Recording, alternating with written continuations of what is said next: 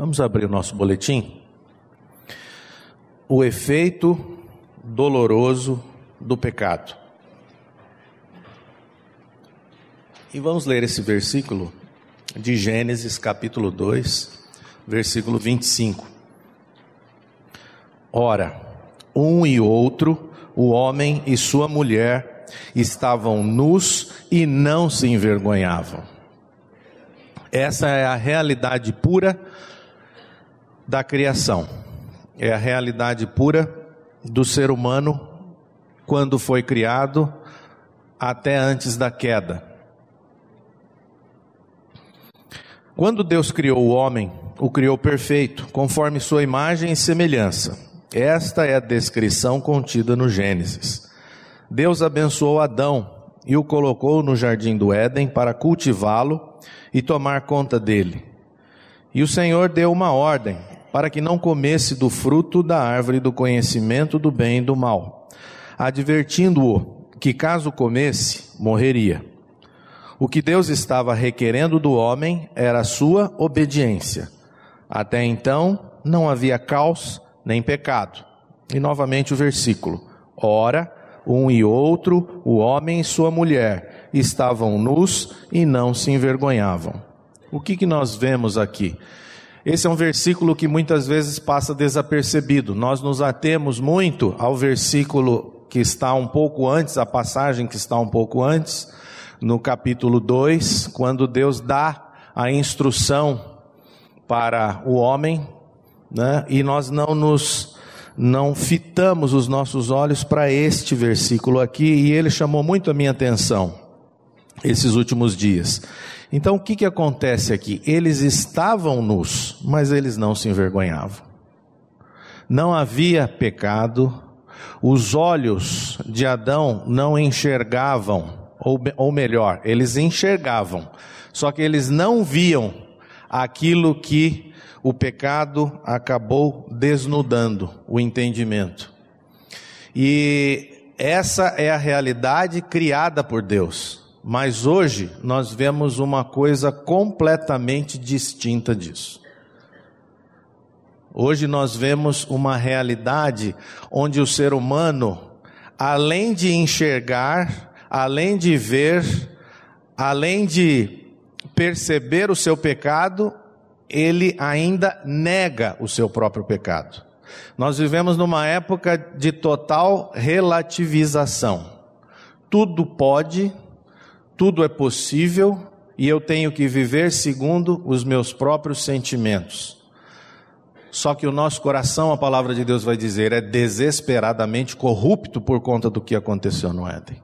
E é por isso que nós não podemos viver segundo a nossa vista, segundo o nosso entendimento, segundo o nosso coração. Nós precisamos urgentemente viver segundo o que a verdade nos diz, a nosso respeito e a respeito de, do que acontece à nossa volta.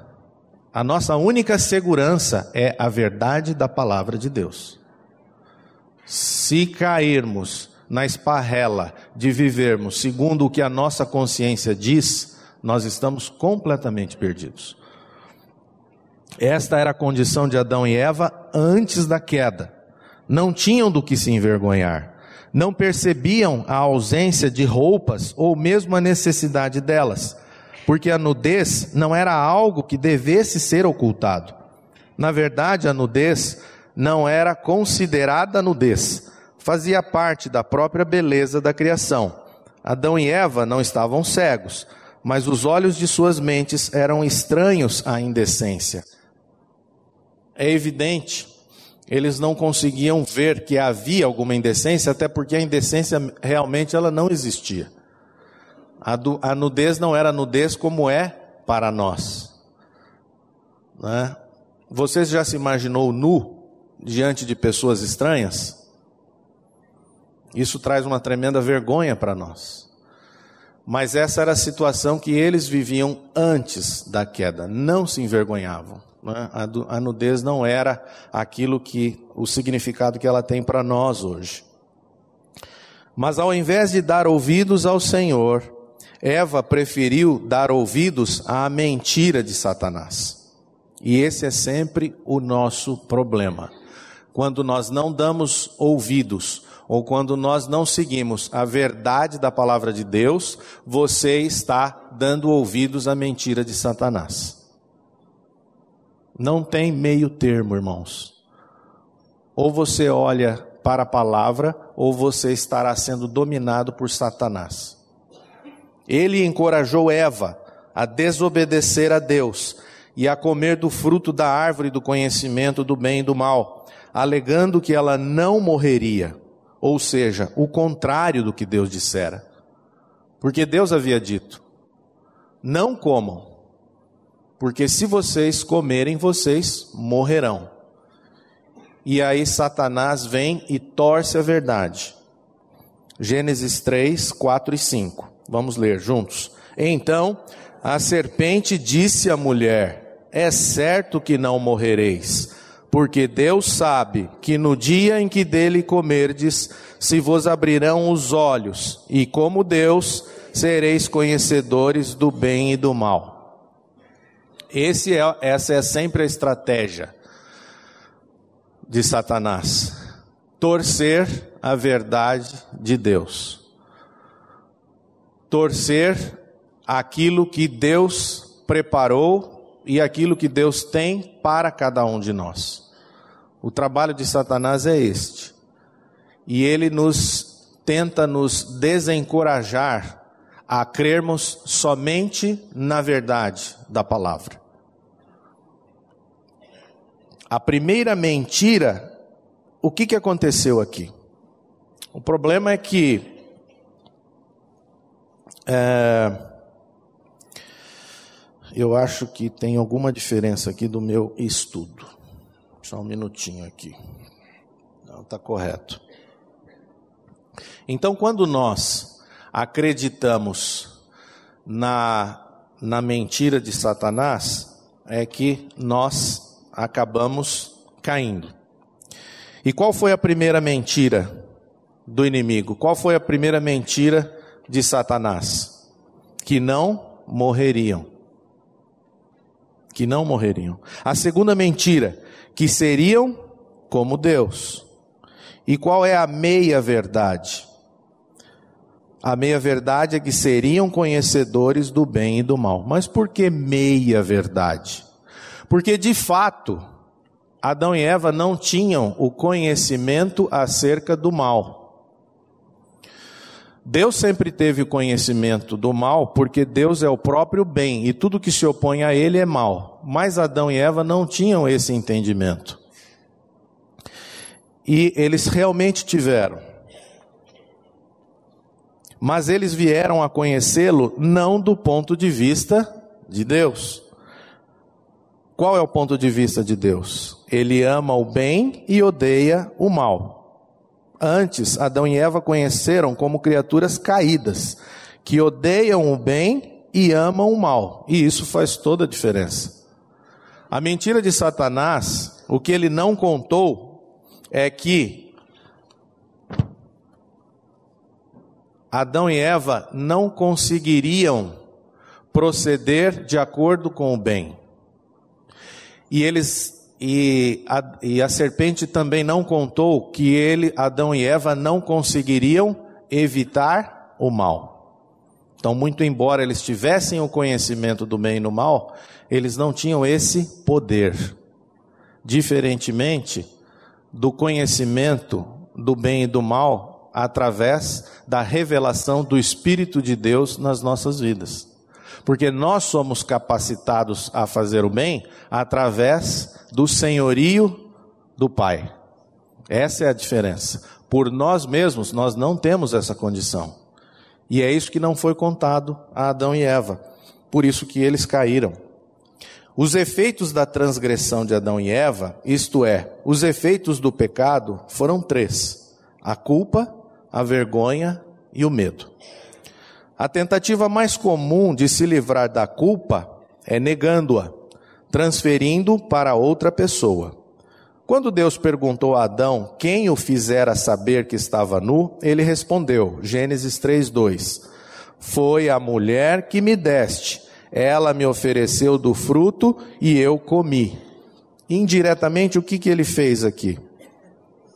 ele culpou o próprio Deus. Ele falou, foi a Eva, que o Senhor me deu.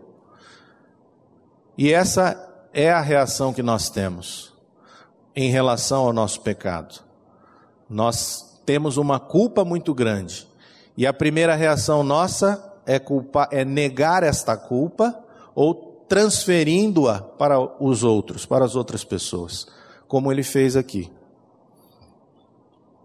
Quando Deus perguntou à mulher o que ela fizera, ela respondeu: A serpente me enganou e eu comi. Interessante. Aí ele, Deus foi atrás de Eva e ela também incorre no mesmo erro de Adão, na mesma atitude.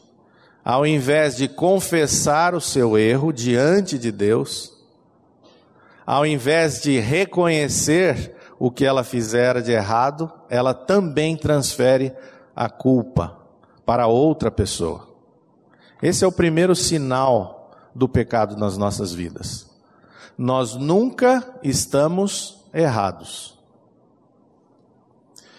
Grande parte dos problemas de relacionamento conjugal estão exatamente aqui. No fato de você nunca reconhecer estar errado diante do seu cônjuge. Nós sempre queremos justificar a nossa atitude através de algum argumento e responsabilizando normalmente o próprio cônjuge. E quando não é o próprio cônjuge, nós fazemos o quê? Nós responsabilizamos o sogro, a sogra, o irmão, o cunhado, mas nós nunca reconhecemos que estamos de fato errados.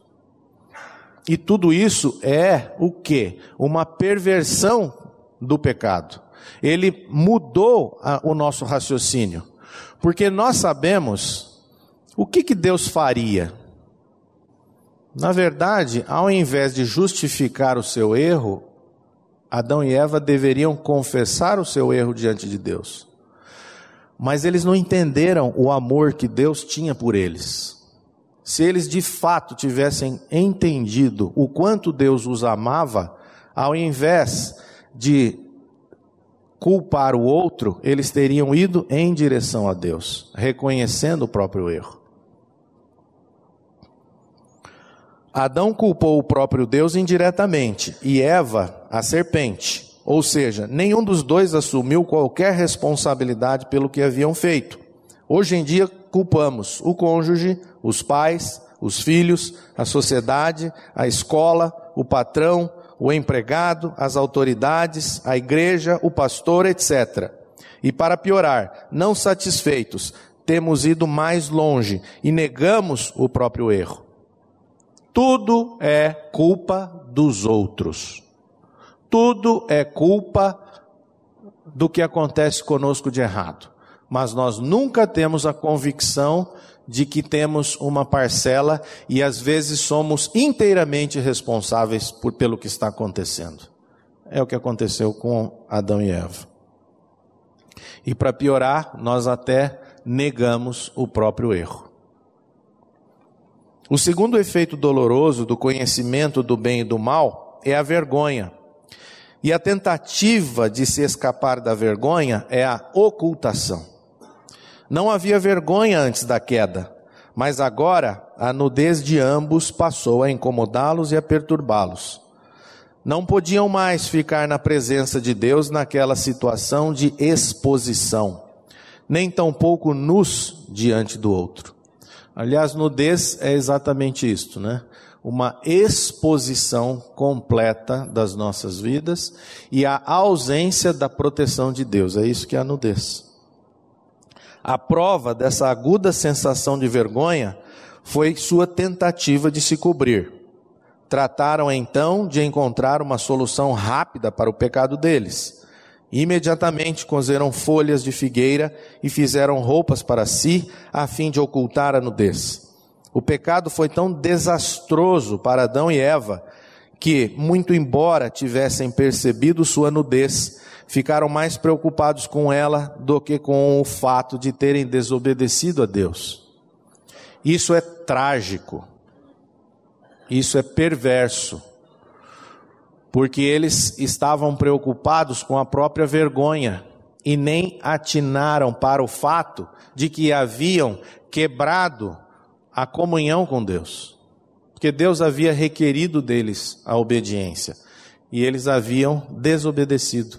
Mas isso foi o quê? Eles não perceberam isso. Tamanha foi a consequência do pecado na vida deles. Como acontece também com as nossas vidas, né?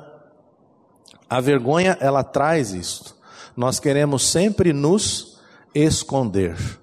E aqui Adão e Eva, eles se a, a primeira reação deles ao perceberem a nudez foi fazerem roupas com, as, com a folha de figueira. E logo em seguida, ao ouvirem a voz do Senhor, eles foram para trás dos arbustos.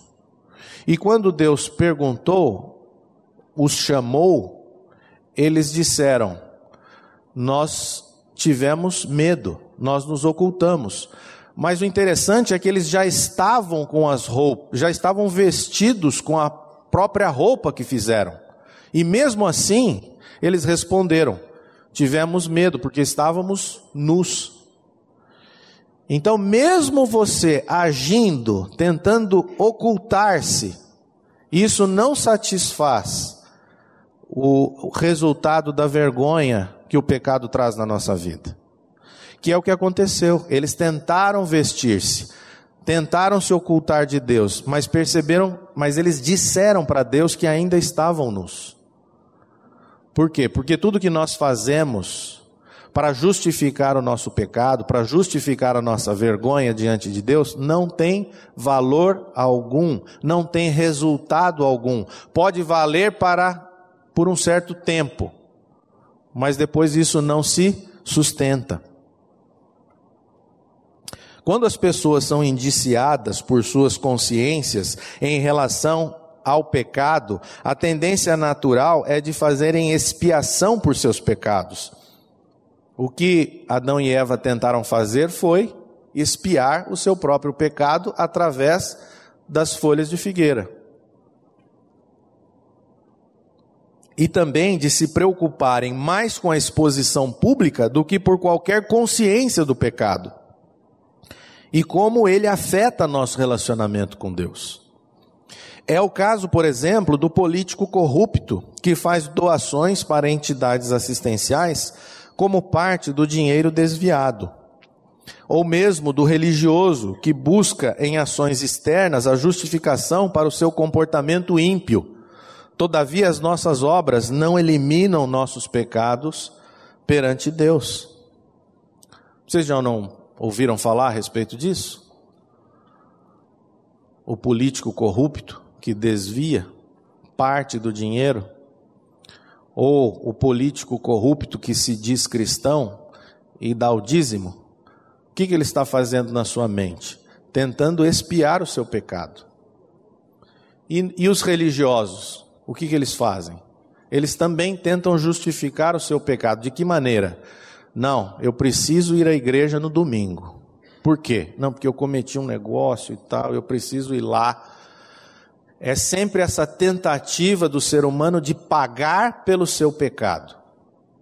Tudo que nós fazemos para tentar pagar o nosso pecado, para tentar expiar o nosso pecado, é uma vã tentativa de nos vestir com a nossa própria roupa, com aquilo que nós fazemos. Só que tudo que nós fazemos são folhas de figueira e a folha de figueira não tem utilidade nenhuma diante de Deus.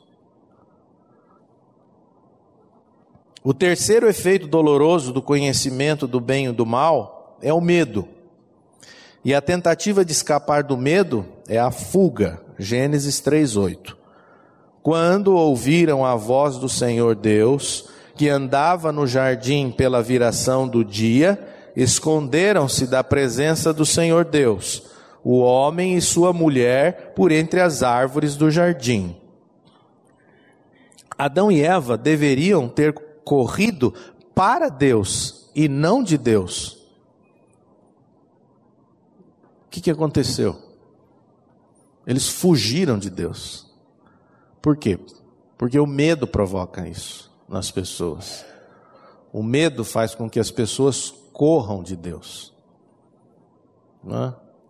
E nós não temos entendimento do amor de Deus por nós, por isso que nós fugimos dele, quando nós deveríamos ir em direção a Ele, porque Ele é o nosso socorro bem presente.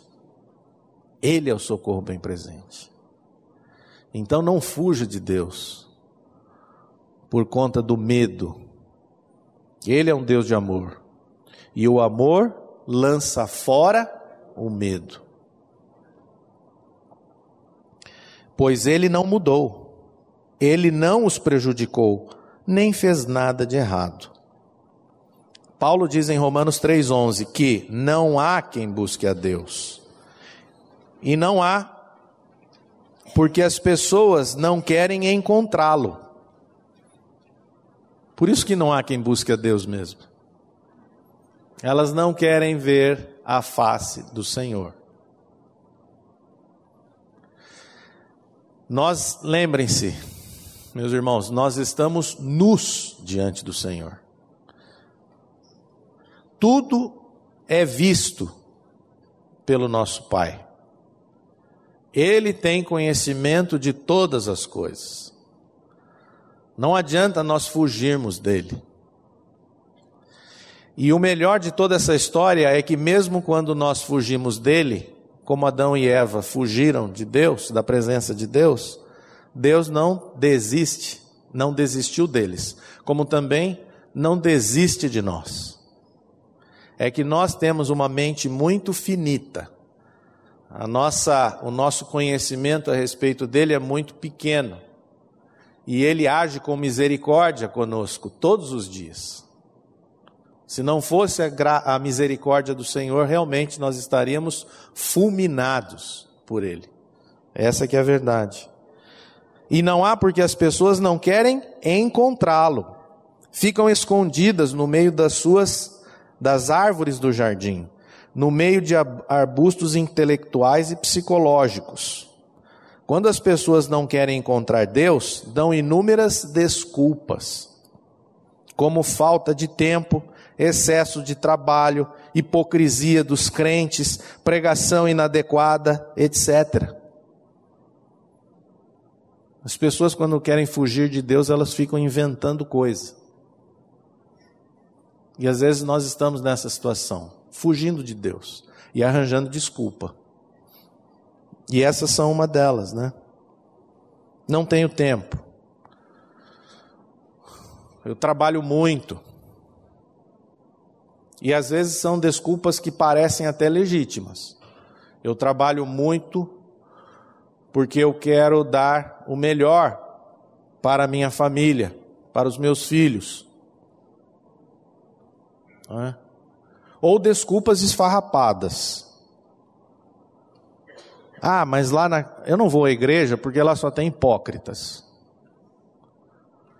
Eu não vou à igreja porque lá as pessoas falam uma coisa e vivem outra.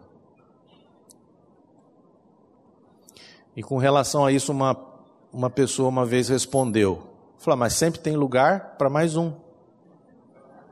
Não é? Nós temos que entender que nós temos uma dificuldade grande mesmo. A igreja, o Senhor não nos chamou para sermos perfeitos, mas para sermos dependentes da graça dele. Portanto, você não tem que ficar olhando para as pessoas e condenando-as porque elas não têm vidas perfeitas. O que nós precisamos é olhar para nós mesmos, reconhecer o nosso erro, reconhecermos o nosso pecado e clamarmos pela misericórdia e graça de Deus. É isso que nós devemos fazer. Não olhar para os outros e criticá-los porque não têm vidas perfeitas. Isso é uma desculpa para não encontrar a face de Deus, para não colocar-se diante dele.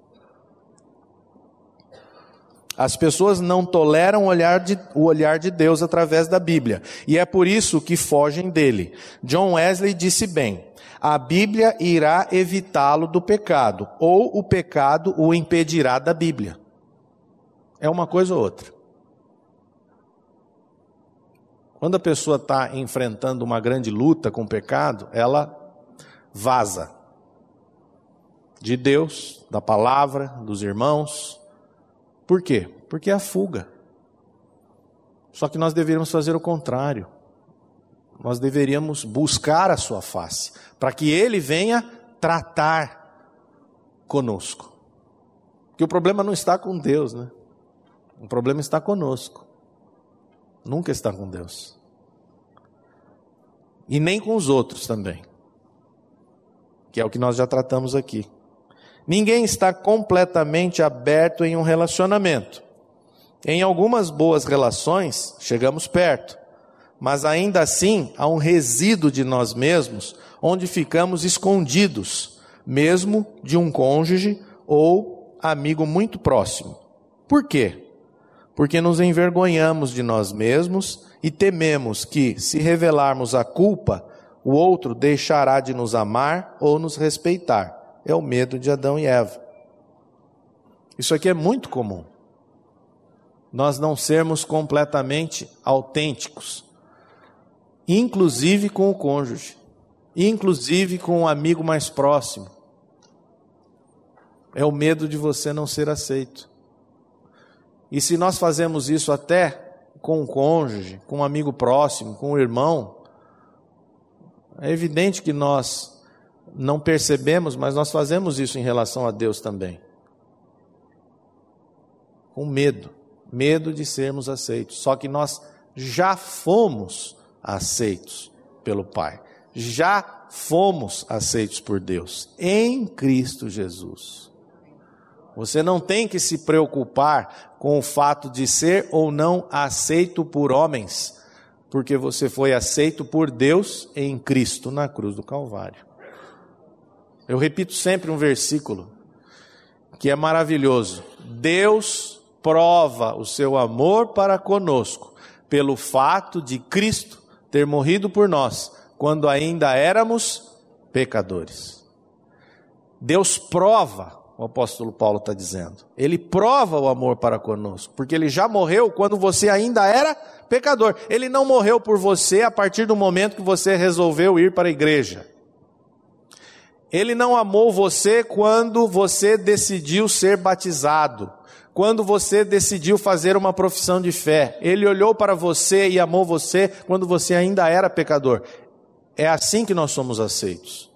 Então, por que esse temor de não sermos autênticos uns com os outros, com medo de aceitação. O que mais importa? É a aceitação de Deus ou aceitação das pessoas? Então, a gente precisa deixar que o Senhor trabalhe isso na nossa mente e no nosso coração. Não podemos ter medo de sermos felizes com Deus, não é? Gênesis 3, de 9 a 10. E chamou o Senhor Deus ao homem e lhe perguntou: Onde estás? Ele respondeu: Ouvi a tua voz no jardim, e porque estava nu, tive medo e me escondi. Isto é, Adão teve medo porque estava nu. Ele não disse, tive medo porque sou culpado, tive medo porque transgredi a uma ordem sua. Não, ele disse que teve medo porque estava nu. É impossível ser libertado da perturbação de uma consciência culpada em relação ao pecado enquanto estivermos disfarçando e encobrindo o nosso pecado. É impossível ser libertado de uma consciência culpada enquanto você tenta encobrir o seu pecado enquanto você tenta disfarçar, você continuará. Você pode apenas enganar os outros, mas você está causando a si próprio um tremendo prejuízo, porque você vai continuar com essa consciência culpada. E a única coisa que nos liberta de uma consciência culpada é uma confissão. Tem um teólogo reformado, Wolfgang Músculos, que diz assim: Assim como uma ferida não pode ser curada enquanto o pus escondido no seu interior não for expelido, a mente de um pecador não pode ficar tranquila e em paz, a menos que a culpa que o aflige seja removida por uma confissão completa de pecado. Até quando nós vamos disfarçar? Até quando nós vamos cair nesta nessa mentira de Satanás, que nós não somos aceitos por Deus? Se Deus nos aceitou, mesmo sendo pecadores, por que que você continua tentando desempenhar aquilo que você não é na frente dos outros? Nós precisamos confessar o nosso pecado a Deus, expelir o pus dessa ferida, para que nós sejamos totalmente, completamente curados. E ao fazermos isso, Ele nos acolhe, Ele nos transforma e Ele nos limpa. E o que nos limpa é o sangue derramado de Jesus. O sangue derramado de Jesus é que nos limpa de toda iniquidade. Apesar da tremenda tragédia que o pecado trouxe às vidas de Adão e Eva, com consequências desastrosas e malditas para ambos, o próprio Deus não desistiu do primeiro casal e assim procedeu. Vamos ler em Gênesis 3:21. Fez o Senhor Deus vestimenta de peles para Adão e sua mulher e os vestiu. Vocês vejam bem, Adão e Eva não pediu, vocês podem ler isso aqui. Adão e Eva não pediu, Senhor. Primeiro que Adão e Eva fizeram as roupas para si, mesmo estando cobertos por folhas de figueira, ao responder a Deus, confessaram que continuavam nus. Ele é uma coisa louca. Eles tinham se vestido, mas confessavam que ainda estavam nus preocuparam-se mais com a nudez do que com a quebra de comunhão com o Pai pelo fato de haverem transgredido uma ordem. Mas, o que, que acontece? Em nenhum momento ele também pediu para que Deus os vestisse. Foi uma ação unilateral mesmo com toda aquela tragédia, com todo aquele cenário, com toda a desilusão que talvez o Senhor tenha tido deles, o que, que Deus fez? Fez, fez Deus vestimenta de peles e os vestiu. Não pediu. Às vezes você fica imaginando que você precisa pedir a Deus, Deus vai fazer, Deus está vendo, Deus sabe todas as coisas. Deus os vestiu. E é esse tipo de vestimenta que nos justifica, que nos torna realmente aceitos diante de Deus. Não é aquilo que você faz, mas é aquilo que Deus faz em direção a você. E é o que ele fez. Este fato demonstra o agir gracioso de Deus em direção a quem nada merece e também mostra claramente que as coberturas que somos capazes de fazer para nós mesmos são sempre inadequadas e inúteis. Não resolve. O homem não pode fazer expiação pelo seu próprio pecado. Por mais que você tente fazer isso, é inadequado, é inútil. Não tem meio termo. Ou você reconhece que é Deus que, os, que o veste, e o veste com pele de animais. No nosso caso, ele nos veste com o sangue derramado do cordeiro com C maiúsculo, ou nada será, ou nada acontecerá na sua vida. Tudo que você fizer em direção a Deus para tornar-se aceito por Ele é religião. É, são obras da carne e são inúteis, são vãs tentativas. E é por isso que muitas coisas que nós fazemos para expiar os nossos pecados, para justificar o nosso pecado, ele tem um efeito muito rápido. Você precisa fazer de novo, porque não tem um efeito duradouro. Você faz uma coisa, aí na sua cabeça, né, dentro da sua mente, você acha que você está de bem com Deus. Mas logo aquilo se perde e você tem que fazer de novo. A única coisa que expia é o sangue derramado. Aliás, sem derramamento de sangue, não há expiação de pecados. A cobertura mais comum, e aí eu cito aqui duas coberturas comuns que nós fazemos. A cobertura mais comum é a moralidade. Muitas pessoas chegam a Deus como aquele homem descrito por Paulo no início do capítulo 2 de Romanos. Trata-se daquela pessoa que prontamente concorda com a descrição que Paulo fizera na parte final do capítulo 1, ou seja, concorda que a humanidade está realmente corrompida e perdida. Vocês se lembram, na parte final do capítulo 1 de Romanos, Paulo descreve uma, uma, o homem completamente perdido. É uma lista. É uma, você lê aquilo, você fica horrorizado. É a realidade do homem caído. E Paulo está falando aqui no capítulo 2 de um homem que concorda com tudo aquilo do capítulo 1. Um. É verdade, o homem está perdido, o homem está corrompido. Só que qual é o problema desse homem? É que ele, é um, ele, ele está escondido atrás da sua moralidade. Ele reconhece o erro dos outros, mas ele não reconhece o seu próprio erro. Trata-se daquela pessoa que prontamente concorda com a descrição que Paulo fizera na parte final do capítulo 1, ou seja, concorda com a, que a humanidade está realmente corrompida e perdida. Mas ele mesmo, este homem mencionado por Paulo, exclui-se dessa descrição. Ele fala assim: Eu não sou.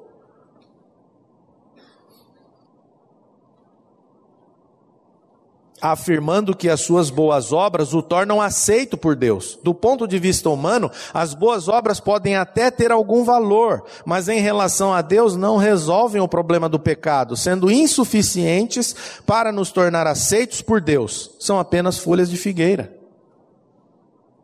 A moralidade, ela tem um sentido. Ninguém está dizendo que você deve ser amoral ou imoral, não é isso mas não se esconda na sua moralidade, achando que o seu bom comportamento o torna aceito por Deus. É o que aconteceu com Adão e Eva, eles tiveram um comportamento imediato, perceberam a sua nudez e foram lá se cobrir, mas não resolveu. Aquilo foi apenas uma tentativa de esconder o pecado. Deus teve que ir lá e vesti-los. Assim como Deus precisa nos vestir. Então a moralidade às vezes é algo bom perante a sociedade. Nossa, aquela pessoa é uma pessoa diferente, uma pessoa muito respeitosa, de moral ilibada. Né, a moral ilibada é um requisito para muitas coisas. Está lá na Constituição Federal. Mas diante de Deus, mesmo uma moral muito ilibada, não o torna aceito, porque a única coisa que o torna aceito é você crer que Jesus Cristo morreu pelo seu pecado e que você morreu juntamente com Cristo. Se você não compreender isso, se você não enfiar isso na sua cabeça, se você não descer esse entendimento ao seu coração, você vai ficar escondendo-se ou justificando-se diante de Deus. Encontrando mil desculpas para não enfrentar Deus face a face.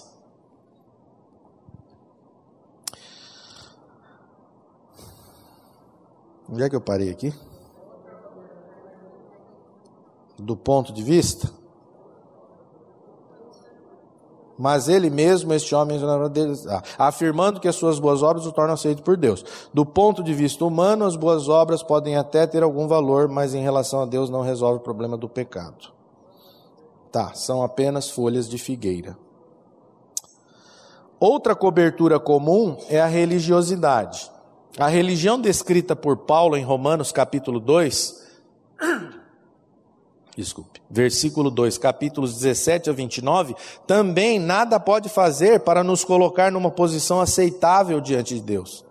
A religião nada mais é do que folhas de figueira. Romanos 2, 28 e 29 diz: Pois ser judeu exteriormente ou ser circuncidado não torna ninguém judeu de fato Judeu verdadeiro é quem o é no íntimo, e circuncisão verdadeira é a do coração, feita pelo Espírito, e não pela letra da lei, recebendo assim a aprovação de Deus e não das pessoas. Por quê? Porque os judeus, eles tinham essa dificuldade, né? Eles achavam que por certas situações externas, exteriores, eles eram aceitos por Deus. E aí Paulo vai dizer, falou assim, não adianta você se esconder na sua religiosidade. A sua religiosidade não o torna aceitável a Deus. A sua religiosidade não o justifica diante de Deus. Não é o fato de você se dizer judeu, não é o fato de você se dizer descendente de Abraão, não é o fato de você ter sido circuncidado fisicamente. Talvez você diria, não é o fato, trazendo para a nossa realidade atual, não é o fato de você se dizer batista, metodista, presbiteriano que o torna aceito por Deus. Não é o fato de você ter sido batizado nas águas que o torna justificado diante de Deus. Aí Paulo vai dizer: circuncisão verdadeira é aquela que é feita no coração. É a pele, é a roupa de pele que Deus nos veste. É a vestimenta que Deus faz que nos torna aceitáveis diante do Pai. Não é aquilo que é exterior, é aquilo que é do coração. Por quê? Porque se não houver uma transformação verdadeira de dentro para fora, nada vai mudar na sua vida. Você vai continuar apenas com uma consciência extremamente culpada, tentando espiar os seus pecados através das suas obras. Através da sua religiosidade, através da, sei lá. Agora, nós fomos chamados para uma vez salvos por Deus, sermos sal da terra e luz desse mundo. Ninguém está falando para você continuar no seu pecado, evidente. Mas Deus tem que fazer uma obra no seu coração. O fato de Deus ter vestido Adão e Eva com peles significa que animais foram sacrificados. Certo? É evidente. Deus já estava começando ali a apontar para a morte sacrificial. A maneira como Deus trata conosco é através da morte. Então era necessário que houvesse morte. Então ele começa com o sacrifício de animais. Um animal inocente morreu por um indivíduo pecador. Na Páscoa vemos um animal sendo morto por uma família judaica, a fim de que o primogênito não fosse morto pelo anjo da morte. Vocês se lembram? Deus mandou matar, que fosse morto um animal e o sangue fosse aspergido na porta. E assim, o anjo, quando passasse, ele não mataria o primogênito. Essa é a Páscoa. Mais tarde vemos o sacerdote aspergindo o sangue de um animal sobre a tampa do propiciatório, em favor dos pecados de uma nação inteira. Então o sacerdote matava um animal e o sangue era derramado na tampa do propiciatório. Para quê? Para quê? Para o perdão dos pecados daquela nação, do povo de Israel. E por fim, João Batista, vendo Jesus, disse, em João 1,29, no dia seguinte, João viu Jesus caminhando em sua direção e disse: Vejam, é o Cordeiro de Deus que tira o pecado do mundo. Um substituto para um indivíduo, um substituto para uma família, um substituto para uma nação e um substituto para o mundo. A morte de animais estava apontada para a morte de Cristo. Apenas a morte de Cristo pode fazer verdadeira expiação por nossos pecados. Graças a Deus por isso, porque só o derramar do sangue de Jesus pode expiar os nossos pecados. E pode expiar os nossos pecados de uma vez para sempre, em relação aos meus pecados que eu cometi, que eu cometerei logo mais e no futuro. Por isso que o sacrifício de Jesus já liquidou com a nossa posição diante de Deus. Na verdade, é uma loucura da nossa parte continuarmos tentando espiar os nossos pecados, continuarmos tentando praticar obras para nos para sermos aceitos por Deus. Por quê? Porque Deus já providenciou a vestimenta para você se tornar puro diante dele. Que vestimenta é essa? É o cordeiro com C maiúsculo. A morte do cordeiro com C maiúsculo. A morte de Cristo. É através da morte de Cristo que nós nos tornamos aceitáveis, puros diante dele. Mas, Fernando, como é que você pode dizer que eu sou puro se eu ainda cometo pecado? Porque Deus olha para você através de Cristo. Ele não olha diretamente em você, mas ele olha para você através do sacrifício de Cristo, da morte e ressurreição. Por isso que o lugar mais seguro para nós é estarmos em Cristo. Não é na igreja. É estarmos em Cristo Jesus. Não é com, é em. Eu nele e ele em mim. Pela fé eu creio, pela fé eu creio que eu morri juntamente com Cristo. E pela fé eu creio que eu tenho a vida dele dentro de mim. E é por isso que nós somos salvos. Porque, nós, porque o cristão que crê nesta verdade, ele não vive mais sob a direção do próprio ego. Porque quando nós estamos no, sob o domínio de nós mesmos, do nosso ego, nós estamos sob o domínio de Satanás. Essa é a verdade nua e crua. Quando você está sob o domínio, sob direção de você mesmo, das tuas vontades, dos teus desejos, das tuas ideias, dos teus planos, você está sob a direção de Satanás. Nós só estamos seguros quando nós podemos dizer como Paulo: vivo não mais eu, mas Cristo vive em mim. É Cristo que vive em mim. Eu estou sob nova direção, sob a direção de Cristo. Porque eu criei no sangue derramado que expiou todos os meus pecados. A maneira das pessoas, a maioria das pessoas vão a Deus com folhas de figueira, buscando o reconhecimento de suas obras. As folhas de figueira podem até ser bonitas, mas Deus não se agrada delas, pois não há morte. Por isto são inúteis. Como você tem se apresentado diante de Deus? Com folhas de figueira ou peles de animais? Como é que nós temos nos apresentado? Para para pensar nisso.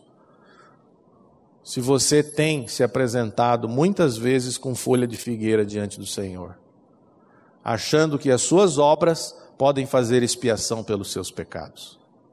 Não pode. Não tem meio termo. Ou você crê na suficiência plena do sacrifício do Cordeiro, e no sangue de Jesus derramado em teu favor, ou o que você está fazendo é tentar esconder a sua nudez diante de Deus com as suas obras. Mas elas são inúteis, elas são ineficazes. Por isso que elas não duram muito. Por isso que nós pecamos, tentamos espiar os nossos pecados e logo, logo amanhã nós estamos tentando fazer alguma outra coisa para tentar nos livrar daquele sentimento de culpa, de vergonha e de medo. E a única coisa que lança fora o medo é o amor de Deus manifestado na pessoa do Filho. Vamos ler Romanos 3, 25 e 26. Deus apresentou Jesus como sacrifício pelo pecado, com o sangue que ele derramou, mostrando assim sua justiça em favor dos que creem. No passado, ele se conteve e não castigou os pecados antes cometidos, pois planejava revelar sua justiça no tempo presente. Com isso, Deus se mostrou justo, condenando o pecado, e justificador, declarando justo o pecador que crê em Jesus. Amém. Deus se mostrou justo, condenando o pecado. Ele condenou o pecado aonde? Na cruz. E se mostrou justificador, declarando justo o pecador que crê em Jesus. Você crê em Jesus? Então você foi justificado pelo sangue do Cordeiro. O que, que significa isso? Tornado justo. O que, que significa isto? Aceito por Deus. Que Ele tenha misericórdia das nossas vidas, que possamos reconhecer o erro e ao invés de fugirmos dele, irmos em direção a Ele, porque o amor de Deus lança fora todo medo, e você já foi aceito em Cristo. Não há nada mais que ser feito para expiar o seu pecado, o meu pecado. Tudo foi realizado na cruz. Amém? A Livraria PIB Londrina procura selecionar cuidadosamente seus títulos e autores a fim de oferecer um conteúdo alinhado com o Evangelho de Jesus Cristo. Bíblias, livros de teologia, devocionais, literatura infantil, biografias, comentários bíblicos e muito mais. Dispomos também de um acervo de CDs e DVDs das mais de 5 mil mensagens ministradas na primeira Igreja Batista em Londrina. Visite a Livraria PIB Londrina e conheça ainda mais. Livraria PIB Londrina, de segunda a sexta, das 13h30 às 18 horas. Endereço na Avenida Paraná, 76A, próximo ao Calçadão, bem no centro de Londrina. Ligue para 3372 8921 ou acesse o site www.livrariapiblondrina.com.br.